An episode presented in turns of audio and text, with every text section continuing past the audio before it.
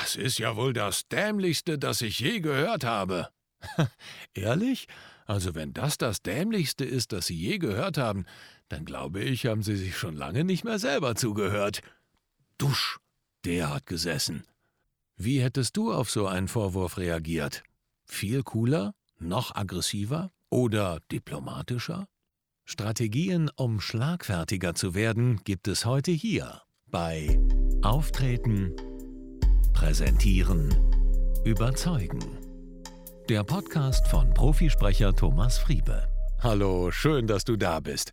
Ja, vielleicht hast du das ja auch schon mal erlebt, dass du, äh, ja, so richtig angegangen worden bist oder angeraunzt worden bist in einem Meeting oder vielleicht nach einer Präsentation oder während eines Gesprächs und nachher dann fallen einem die Sachen ein, die man hätte sagen sollen, und man ärgert sich.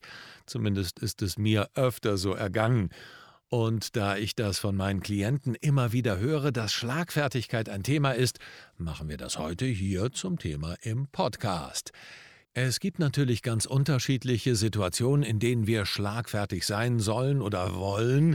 Oft ist es in QAs, also in Question and Answer, Fragen und Antworten, Spielchen nach Präsentationen zum Beispiel oder nach Vorträgen oder auch mittendrin, wenn man auf der Bühne steht oder einen Vortrag hält und dann kommt so ein Zwischenruf, was machst du dann am geschicktesten? Darum soll es heute gehen. Fragen wir uns zunächst einmal, wann sind wir nicht schlagfertig? Hm? Wann bist du nicht schlagfertig?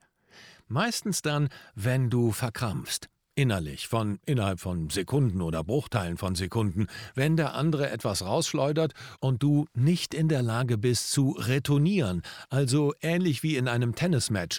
Der eine macht den Aufschlag, der sagt irgendwas und du versuchst den Ball wieder zurückzuschleudern, übers Netz zu retournieren und dann kommt wieder was von ihm und dann geht's zurück.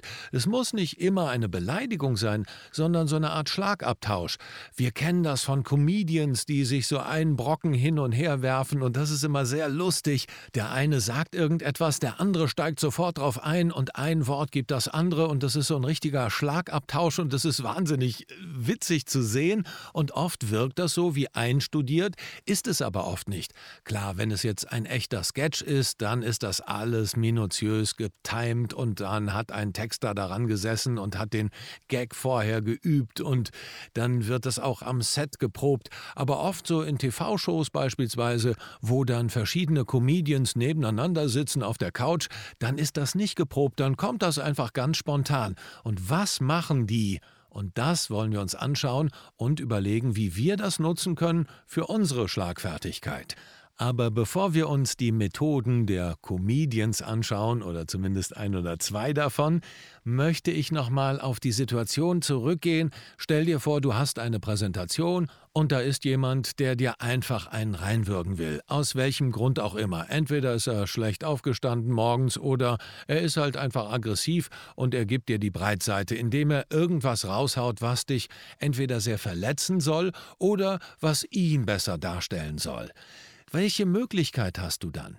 Weil dann rattert natürlich alles in deinem Kopf. Was kann ich jetzt sagen? Was, was will ich jetzt sagen?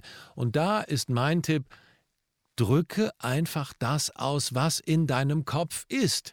Denn wir machen immer den Fehler, dass wir denken, wir müssten, wenn wir einen Angriff bekommen, besonders schlagfertig, besonders intelligent dastehen und jetzt sehr eloquent antworten können. Nein, Drücke einfach aus, was dir gerade durch den Kopf geht. Und am besten spiegelst du die Emotion, die dir gerade widerfährt. Zum Beispiel, da sagt jemand zu dir, also das war ja wohl ein wirklich völlig inkompetenter Vortrag. Dann nimmst du dieses Gefühl, was da in dir entsteht, die Verletzung, der Schock, das, was dich sprachlos macht, und spiegelst das zurück. Also, das schockt mich jetzt aber, dass Sie so etwas sagen. Das verletzt mich jetzt richtig. Oder also, das macht mich richtig sprachlos. Was meinen Sie denn, was hätte ich besser machen sollen? Also, du spiegelst die Emotion, die dir im Moment widerfährt. Du sagst einfach, wie es dir geht und bringst es dann auf die sachliche Ebene zurück, zum Beispiel, wie ich es eben gemacht habe, mit einer Frage. Was meinen Sie denn? Vielleicht, dass du sie konkretisierst? wie meinen Sie das denn? Oder verstehe ich das richtig, dass Sie dies oder jenes meinen? Oder einfach nachfragen, wie meinen Sie das konkret? Was meinen Sie denn mit inkompetenter Vortrag? Also du nimmst wirklich das Wort, was er, derjenige oder diejenige sagt, spiegelst es zurück und fragst. Und dadurch kannst du a. Sympathie und Empathie wieder gewinnen bei den Zuhörern, die da sind, weil die sind wahrscheinlich genauso schockiert, und b. lässt du keine Pause entstehen, sondern du reagierst sofort, indem du deine Emotion spiegelst und bringst c. das Ganze auf die sachliche Ebene zurück. Das ist, finde ich, die beste Methode und Strategie, um schnell zu reagieren und auch schlagfertig zu reagieren, weil du dir gar nicht die Gedanken machen musst, ah, wie reagiere ich denn? Du antwortest einfach, was in deinem Kopf ist. Die Emotion. Du spiegelst die Emotion, bringst es auf die sachliche Ebene zurück, indem du nachfragst. Zweiter Punkt, um eine gute Chance zu haben, nimm dem anderen voll den Wind aus den Segeln. Wie kannst du das tun? Indem du einfach lachst. Du lächelst und sagst einfach gar nichts. Du lächelst und hast im Kopf, in deinem Kopf ist der Satz, das ist so unglaublich und bescheuert, was der gerade gesagt hat, dass jede Energie verschwendete Zeit und Mühe ist. Du schüttelst vielleicht noch mit dem Kopf, lächelst, stöhnst mal kurz auf. hm, nee, ist klar. Ja, und dann gehst du einfach weiter. Und das wird dem anderen den Wind aus den Segeln nehmen und du wirst dich wundern, was das für einen Effekt hat. Denn da entsteht dann auf einmal eine Riesenpause und der andere, der vielleicht nur darauf wartet, dass du wieder reagierst, damit er dann noch einen draufsetzen kann, der hat keine Chance mehr. Auf einmal ist da gar kein Widerstand. Und das nimmt ihm voll den Wind aus den Segeln. Versuch das, probier das mal aus. Fast schon lachen also einfach nur lächeln. Lächeln, lachen und einfach weitermachen. Vielleicht noch mit dem Kopf schütteln. Das ist eine wahnsinnig effektive Methode, weil dadurch gibst du ihm einfach recht. Vielleicht unterstützt du es noch. Ja, ja, hm, nee, ist klar. Oder ja, ja, Sie haben recht. Recht geben ist eine super Möglichkeit, um diese Gegenenergie, um diese Power, die von der einen Seite kommt, einfach wie beim Aikido ist es, glaube ich, ne, die Energie des anderen aufzunehmen und ihr auszuweichen. Probier's aus. Das wäre der zweite Trick. Und der dritte ist, die Sache einfach umzudeuten. Das heißt, die Wörter, die der andere uns um die Ohren haut, einfach umzudeuten und zurückzuschicken, uminterpretieren. Also das negative Wort zu nehmen und es positiv zu konnotieren und ihm zurückzuspielen.